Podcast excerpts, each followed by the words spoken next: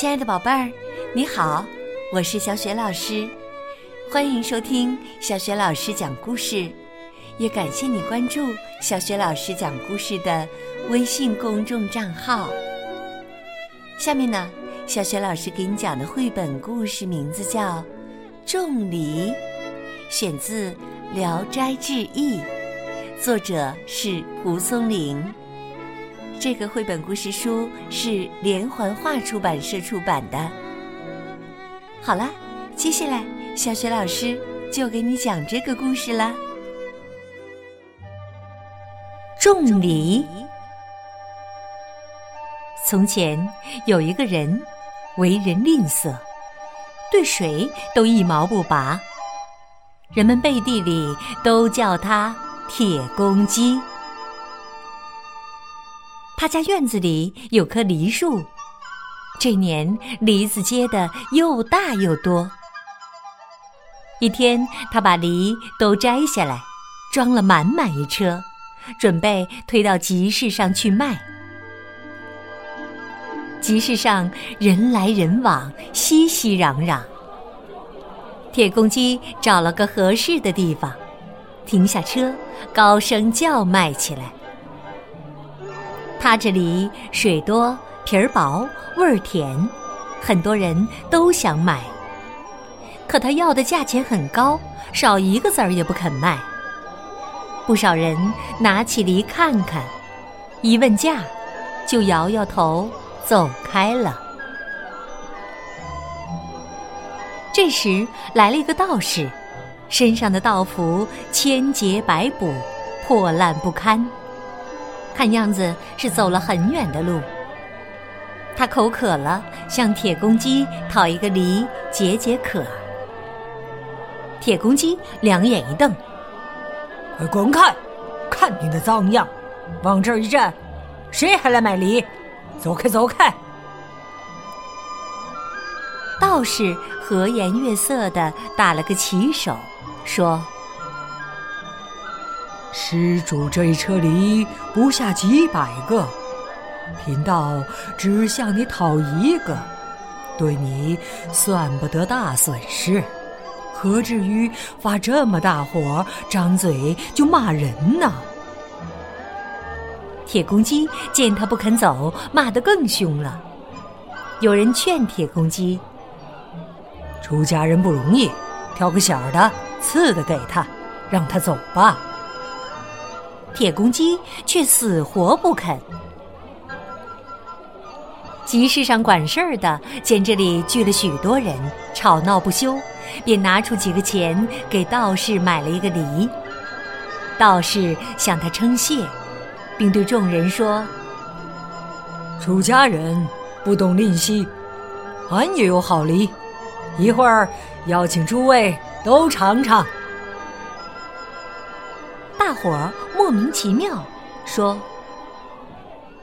你既然有梨，干嘛还向别人讨要？”道士说：“他这梨特别甜，我必须用这个梨的核做种子才行。”说着，把众人领到了离车不远的一块空地上。道士三口两口把梨吃完，把核吐在手里，又从肩上解下一把小铲，在地上挖了个坑，把梨核放进去，盖上土，然后又向人们讨水，说是只要浇上水，马上就能长出树来。有个调皮的小伙子。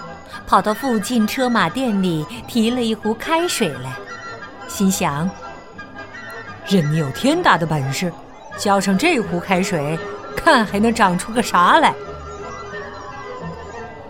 道士接过水，就那样热气腾腾的，全都浇在了坑里。这时，集市上的人都来看热闹，围了个里三层外三层。咦，真是怪呀！就在众目睽睽之下，地皮上居然拱起一个小包。接着又裂开一条细缝，从里面钻出来一颗嫩黄颜色的小苗苗。小树苗一出土就伸了个懒腰，然后伸胳膊蹬腿儿，出枝长叶了。转眼之间，居然长成了一棵枝繁叶茂的大梨树。紧接着，又土蕾开花，然后花落结果。霎时间，枝头挂满了硕大干方的蜜梨。似乎比铁公鸡卖的还要水灵。围观的人们全都惊呆了。道士走到树下，一边摘梨，一边随手散发给围观的人们，让大家吃个够。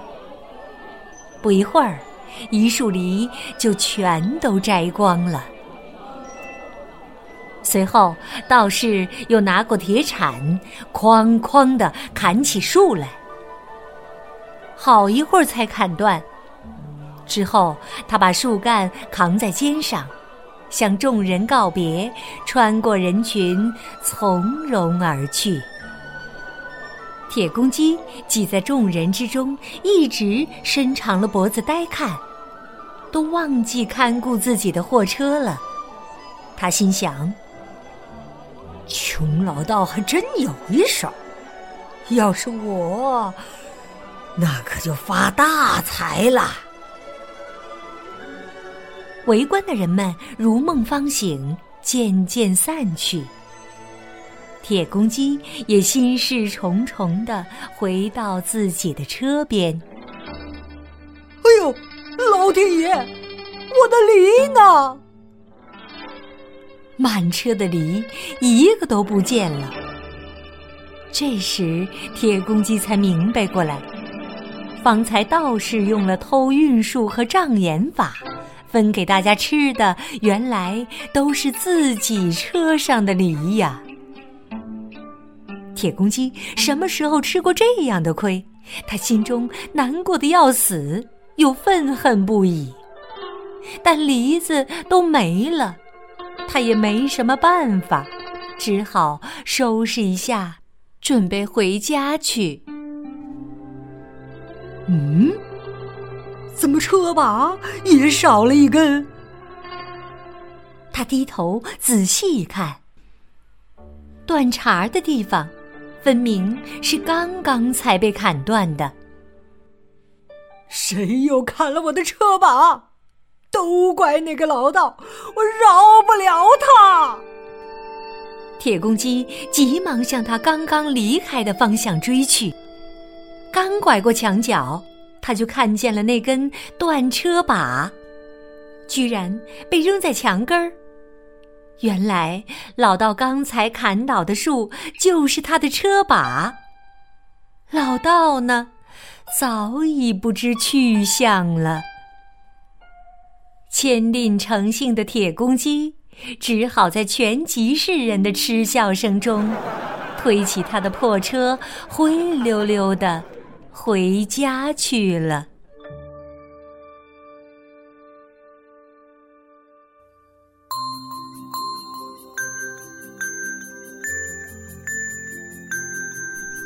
亲爱的宝贝儿，刚刚你听到的是小雪老师为你讲的绘本故事。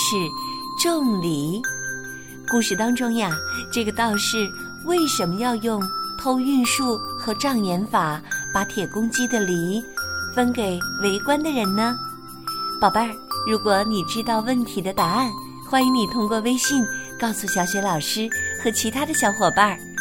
小雪老师的微信公众号是“小雪老师讲故事”，关注微信公众号啊，就可以每天第一时间。听到小雪老师更新的绘本故事了，也会更加方便的听到之前小雪老师讲过的一千多个绘本故事呢。喜欢的话，别忘了在微信页面的底部点赞，或者呢随手转发给更多的微信好朋友。也可以加我为微信好友，我的个人微信号呢就在微信平台的页面当中。好了，小雪老师在微信上等着你，我们再见。